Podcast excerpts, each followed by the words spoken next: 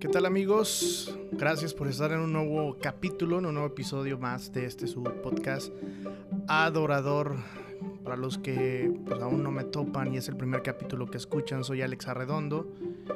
Y bueno, eh, en los últimos episodios he estado hablando de algunas cosas que han surgido de mi pensamiento y que he constatado con la palabra de Dios. Y, bueno, en estos últimos episodios han sido muy interesantes porque, ah, vaya, es algo que Dios ha estado hablando en mi vida de una manera insistente.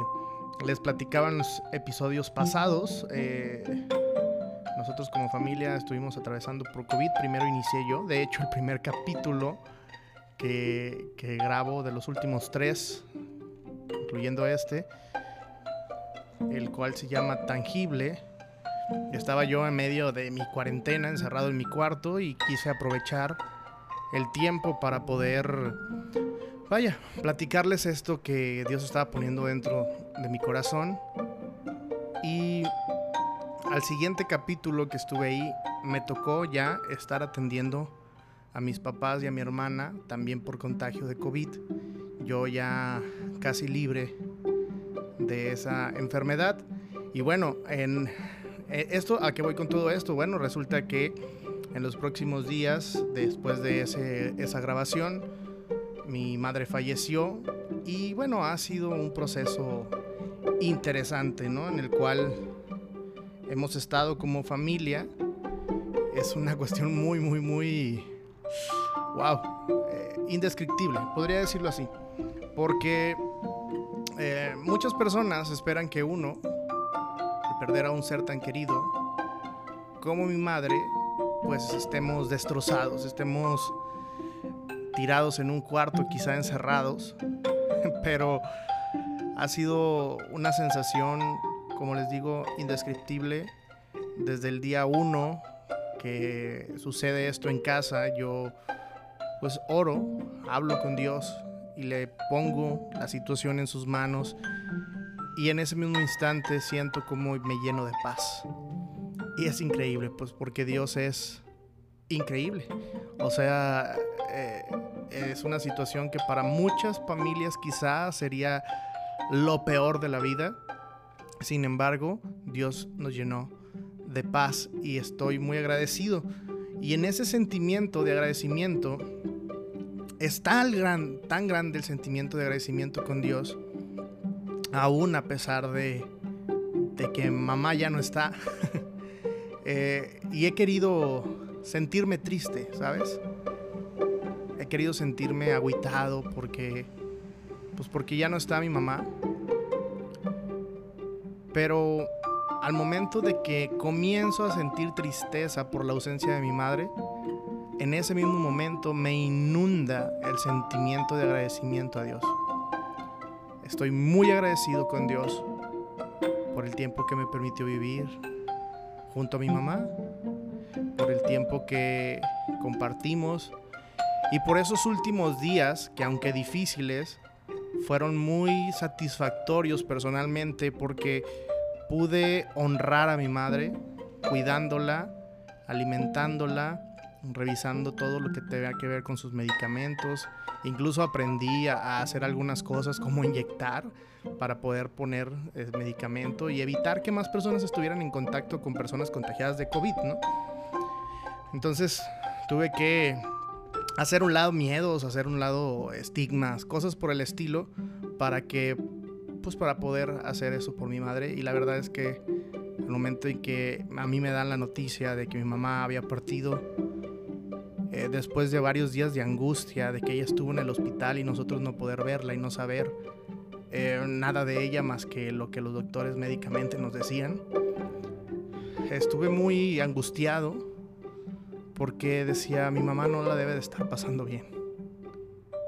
Y pensaba en eso, pensaba en, cómo, en cómo la debería, en cómo la está pasando mi mamá en el hospital, pensaba yo. Pero en esos días estaba acudiendo a la iglesia y, nuestro pastor da una palabra muy interesante en la cual eh, uno de los ancianos de la iglesia le comenta que eh, se sometió a un proceso médico y, él tenía cierto temor de que si estaba en este proceso pues no pudiera despertar porque él se considera ya muy anciano para eso y que pues tenía cierto miedo, ¿no? Pero mientras estuvo en una anestesia, eh, dice eh, este anciano, platicaba, que Dios habló con él y le dio una palabra. Entonces cuando yo escucho esto me doy cuenta de cómo Dios había estado obrando y, y bueno, descansé del saber que Dios estaba hablando con mamá, estaba hablando con ella, estaba quizá mostrándole lo que había de venir para su familia sin ella. No sé, o sea, creo que Dios no es no es un desgraciado, al contrario, siempre nos llena de su gracia, pues. Y, y creo que durante esos días que ella estuvo en el hospital, de un sábado en la tarde a un jueves en la mañana, Dios habló con ella. Y creo que ella, así como amaba a Dios, eh, miró lo increíble que Dios era con ella y, y pues ella decidió quedarse con él, ¿no? creo que yo también hubiera hecho lo mismo. Y al recibir la noticia sentí lo que era que te rompieran el corazón. Pero en ese mismo momento derramé algunas lágrimas, pero dije, gracias Señor. Gracias porque paraste el sufrimiento físico que estaba teniendo mi madre. Gracias porque sé que ahora ella está contigo Gracias porque sé que lo que viene para mi familia pues es muy, muy, muy importante, muy interesante. Gracias porque nos permitiste unirnos más como familia. Eh, yo tuve que dar la noticia a mi papá y él estuvo, fue impresionante su reacción. Era su esposa, su compañera, su, ah, su vida en muchos sentidos papá se negó a sí mismo en muchas cosas solamente para, para que mi mamá estuviera feliz, que ella estuviera contenta, que, que no hubiera nada que la molestara, que estuviera en las mejor, mejor condiciones posibles. Y ahora, eh, pues fuera completamente de nuestras manos, ella pues dice adiós. Y él de repente se hizo la pregunta que muchas veces nos hacemos, ¿por qué? Pero inmediatamente se respondió, porque solo Dios sabe. Y hemos aprendido como familia que la voluntad de Dios es buena, es agradable y es perfecta. Y vaya, en eso descansamos. Y bueno, ya sabrán, ha sido todo un proceso. Eh, mucha gente espera que nosotros nos desmoronemos, pero es Dios quien nos sostiene. Es, es, la diestra del Padre a la que nos hemos aferrado y cómo es que eso ha influido para que en lugar de sentir tristeza, sintamos agradecimiento con Dios. Ilógico, sí, completamente ilógico, pero es que así es Dios. Así es el Señor en el que yo creo y que mi familia cree. Y, bueno, eso ha pasado. Pero entrando de lleno al tema, que no me quiero extender mucho, em, les comparto esto para darle como seguimiento a lo que había estado platicando con ustedes en los últimos capítulos, tangible, visible y este que se llama real hablamos de la luz, hablamos de, la materialización de Dios en nuestra vida por medio de Jesús. Y hoy quiero hablarte de algo que Jesús condenó bastante en su estadía en este mundo. Y tiene que ver con la hipocresía. Jesús se molestaba mucho y discutía mucho con los maestros de la ley, los intérpretes de la ley, o lo como conocemos como los fariseos, por el hecho de, de ser hipócritas. Porque ellos conocían la ley de pe a pa y decían no fallar en ella. Pero todos sabemos que como humanos es imposible cumplir la ley. Por eso es que Jesús viene y muere por nosotros en nuestro lugar, que él no que él fue el único que pudo cumplir la ley y como vaya rompió el sistema, Él es el único que ahora, o ahora es el único que pone las reglas, y sus reglas es vivir bajo la gracia. Entonces, Jesús mm, le molestaba, le, le, le dolía, le sacaba de onda que los fariseos o los maestros e intérpretes de la ley fueran tan juiciosos en el sentido de estar señalando los errores del pueblo y de las personas de una manera insistente, molesta, condenatoria, mientras que ellos también cometían errores, pero como ellos, ellos eran intérpretes de la ley, eran líderes religiosos, sabían ocultar muy bien sus pasos, entonces difícilmente podían eh, mostrarle al pueblo la otra cara, su cara que fracasaba, su cara que, que no estaba cumpliendo la ley. Y Jesús señaló mucho la hipocresía de los fariseos. ¿Por qué? Porque Jesús apreciaba la sinceridad, apreciaba la honestidad. Jesús, para Jesús aún actualmente, es más importante una persona congruente, honesta, sin máscaras, aunque esté equivocada, que una que dice que no se equivoca y que está constantemente regándola. Pero como sabe ocultar muy bien las situaciones, pues entonces nadie dice nada. Y esa persona se adjudica o, se para el cuello, como decimos, diciendo que no peca. O que solamente hay situaciones complicadas de vez en cuando, pero que se solucionan. Y ese es meramente el espíritu de los fariseos. Los fariseos decían que ellos no pecaban. Y como ellos no pecaban, en teoría, ¿no? Se sentían por encima de todos aquellos que sí pecaban como aquella mujer que la encontraron en adulterio, que vinieron y dijeron, la ley dice que la apedremos. Entonces Jesús con gracia dice, pues el que nunca se haya equivocado, arránquese a tirar pedradas. Imagínense cómo fue ese encuentro que ninguno pudo señalar ya a la mujer. Uf, Jesús se amargaba, por así decirlo, por la hipocresía de los fariseos.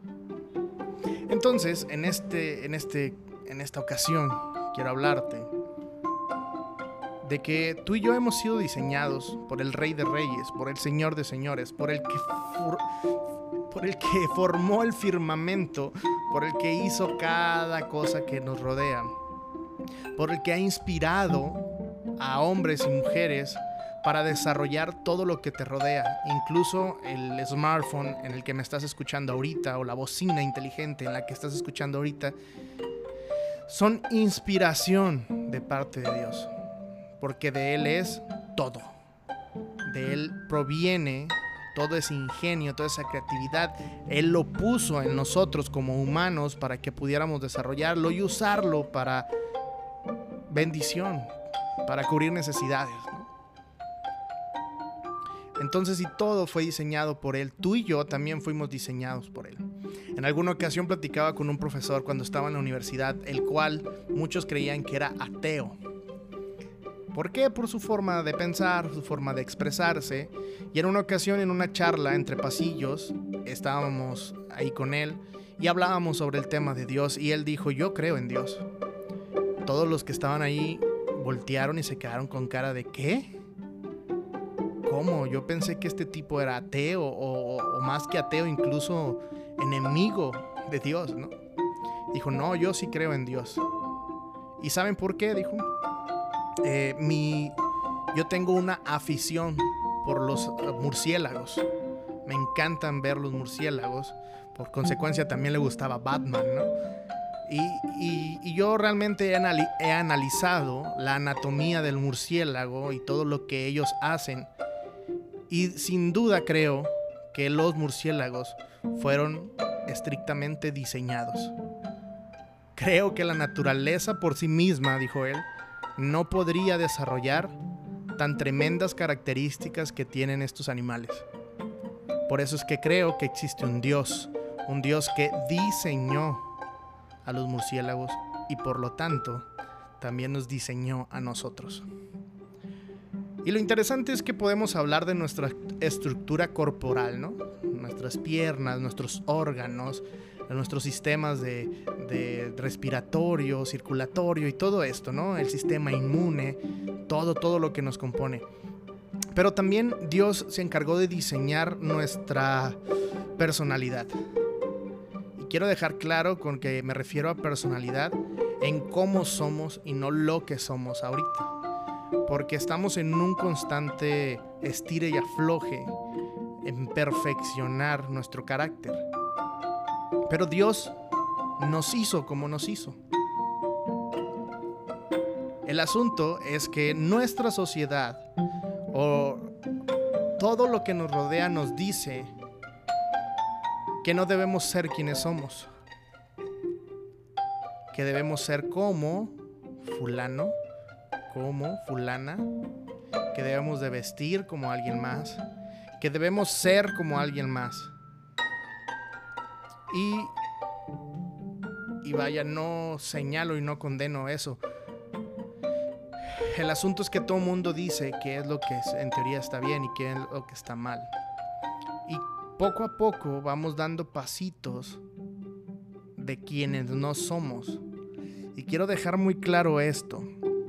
Eso no quiere decir que no vas a buscar ser una mejor persona constantemente. Eso está bien.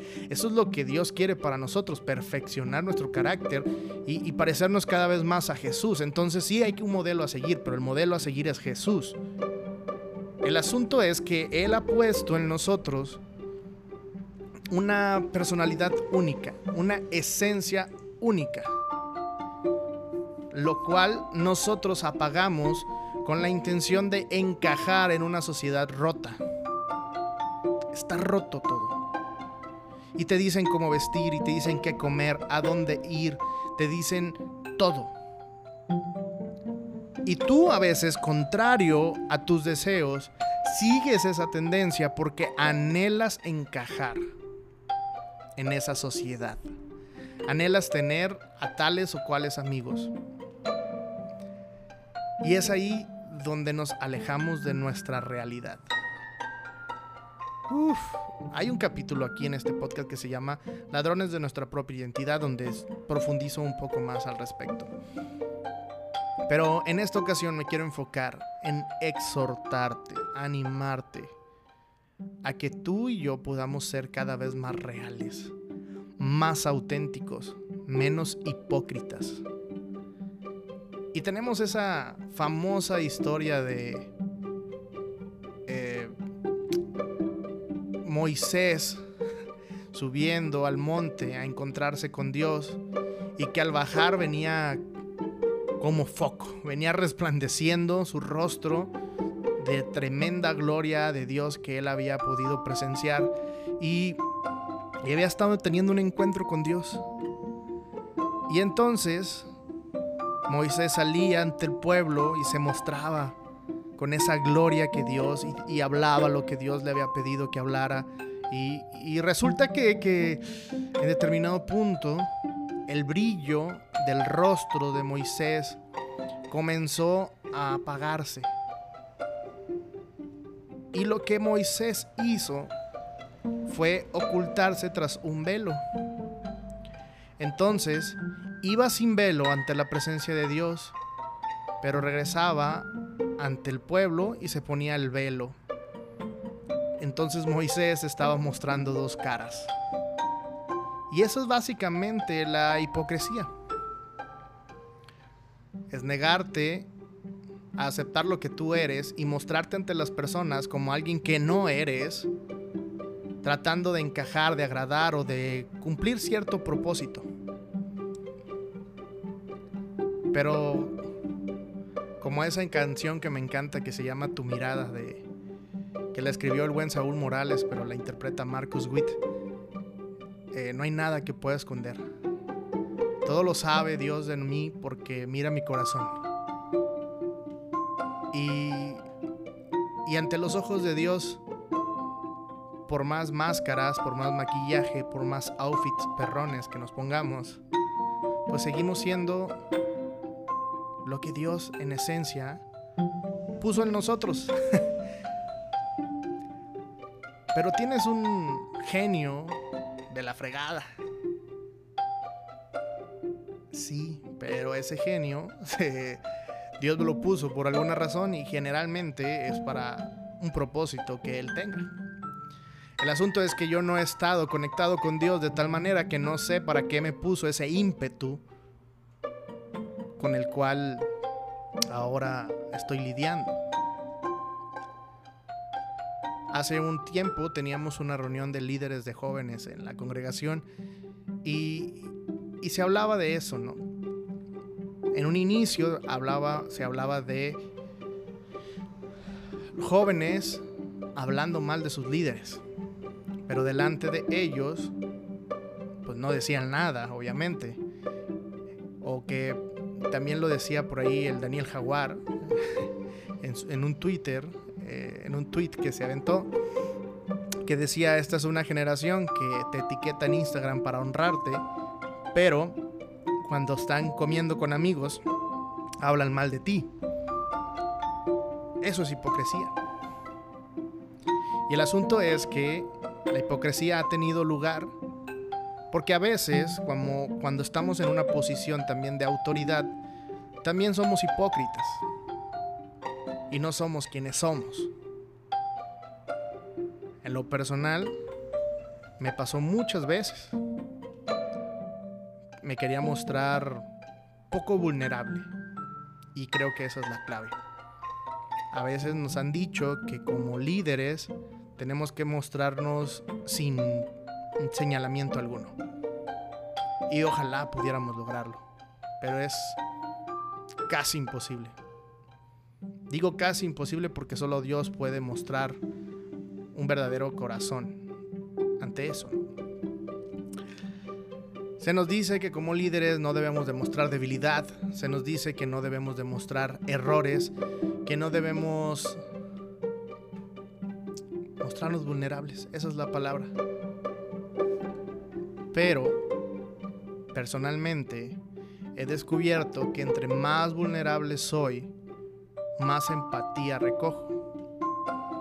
Entre más sincero soy conmigo mismo y con las personas, los lazos de amistad, los lazos entre líder y liderado, por así decirlo, se vuelven más fuertes. Tu influencia en las personas se vuelve más fuerte. Y quiero dejarlo claro. Ser vulnerable no significa que vas a estar llorando con cuanta persona se te ponga enfrente por alguna situación si no hablamos de algo que se llama autenticidad. Ser auténticos. Si tú eres una persona de mal genio, eres una persona de mal genio enfrente de todas las personas. En tu casa, en el taller, en la oficina, en donde sea que estés, eres una persona de mal genio. Y eso se agradece, porque ya sabemos qué esperar.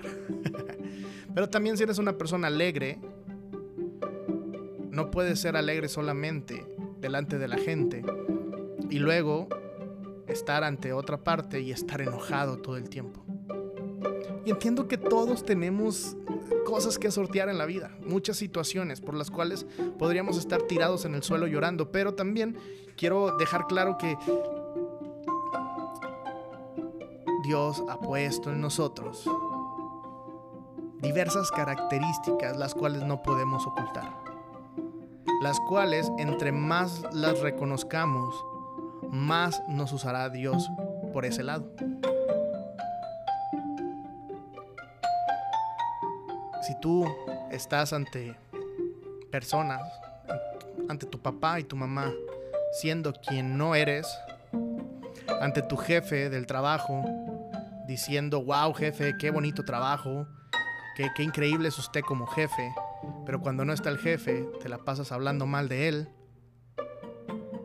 Eso se llama hipocresía. Y te vuelves una mentira. Ya no eres real. No le hagas como Moisés, que mostraba una cara al pueblo y otra cara a Dios. Porque su brillo se fue apagando. Porque ya no era lo que en un momento fue. Y uff, qué cosas tan distintas estuvieran sucediendo si nosotros fuéramos personas cada vez más auténticas.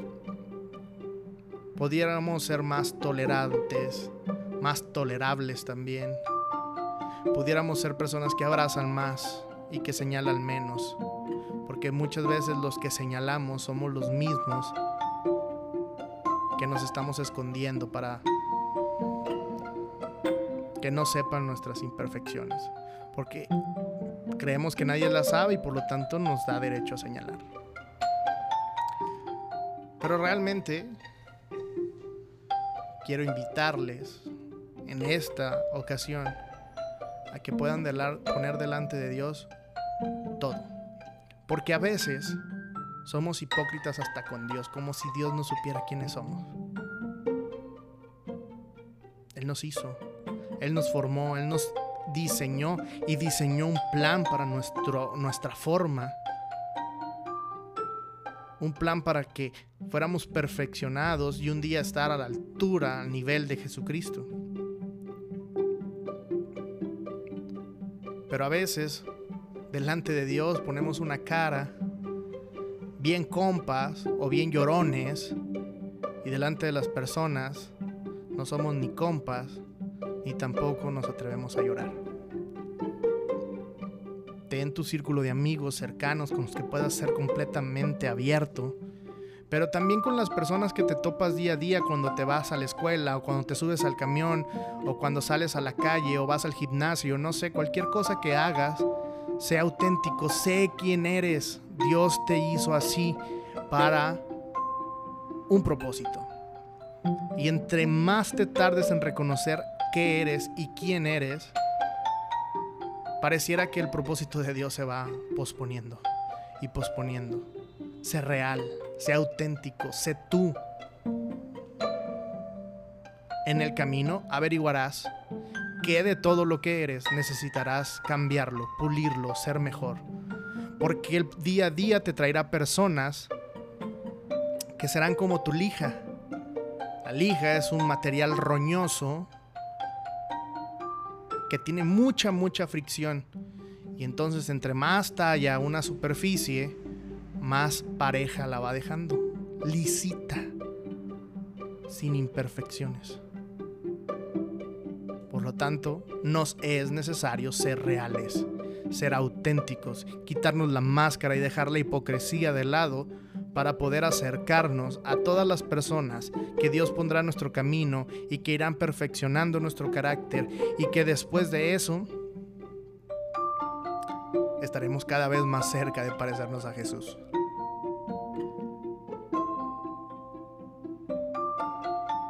Y en el sentido de, si tú estás en una congregación y has hablado mal de tus líderes, pues háblalo con ellos sinceramente. Pero si tú estás en una posición de liderazgo, también sé honesto. También preséntate como eres. Yo, personalmente, podría decir que no sigo a quien me miente. Porque la hipocresía brota por los poros, brota por los ojos. Aunque tus palabras sean contrarias a, a lo que estás actuando. Nadie quiere seguir a alguien que le miente. Nadie. ¿Por qué crees que Jesús es el modelo más increíble? Porque Jesús fue auténtico, fue real. No existía ni existirá nadie como Él. Y ante Jesús podemos darnos cuenta quiénes somos y cómo somos. Y todo lo que necesitamos cambiar. Sé el mismo ante, presencia, ante la presencia de Dios y sé el mismo ante la presencia de los hombres. No temas ser quien eres. Pero el proceso puede ser difícil, puede ser doloroso. Sí, sí puede ser difícil y doloroso. Pero la madera cuando la están lijando no se está quejando. Ah, pero no se puede quejar. pero al final cuando terminan el mueble y queda perfecto, lisito, bonito, podrás darte cuenta de que esa fricción molesta terminó sacando primero lo peor de ti para que lo descubrieras y después lo mejor de ti para acercarte cada vez más al propósito de Dios. Espero que, lo que esté diciendo tenga algún sentido, cobre alguna relevancia en todo esto. Pero si ya Jesús fue tangible en nuestra vida, luego fue visible, ahora Jesús tiene que ser en nuestra vida real. Tangible, visible y real. La Biblia nos dice que la creación entera espera la manifestación de sus hijos. Tangible, visible y real. Tiempo de hacerlo. Entre más real somos, más sentido cobra todo lo que hacemos y todo lo que somos. Ánimo, no olviden seguir este capítulo, compartirlo si quieren con alguien. Si no, no se preocupen realmente esta, esta plataforma la estoy utilizando más como un, un mensaje a, mí mismo para el futuro, ¿por qué no? Para no olvidar lo que Dios ha estado hablando en mi vida y recordarme constantemente que, que Él tiene propósitos, que Él tiene planes y que Él quiere sacar lo mejor de mí, pero primero tendrá que sacar lo peor de mí. Así es que si lo quieres compartir, compártelo. Si no lo quieres compartir, no importa. Esto tendrá que llegar a quien tendrá que llegar y surtirá efecto en aquellas personas que tienen oídos y están escuchando. Y, y habrá quien le pase desapercibido. Al final, esto será tan pequeño o tan grande como Dios quiera y será tan intencional como Dios vaya proponiendo en mi corazón hacerlo más grande o más chico pero principalmente lo hago por una cuestión más personal, pero si mi experiencia personal te sirve a ti, estamos del otro lado y eso sería muy muy genial. Me encuentras en redes sociales como Alex Arbo MX si tienes algún comentario, sugerencia, lo que quieras hacer, tú lo puedes hacer. Y también estoy en el WhatsApp 6673 278836 por si quieres seguir la conversación o, dar tu punto de vista al respecto. Quizá sumar, quizá contrarrestar algo que yo dije, pero no importa, lo que sea eh, y sientes que debes hacerlo, hazlo y pues ya veremos qué onda, ¿verdad? Ánimo y nos escuchamos en el próximo capítulo, espero sea pronto. Yeah.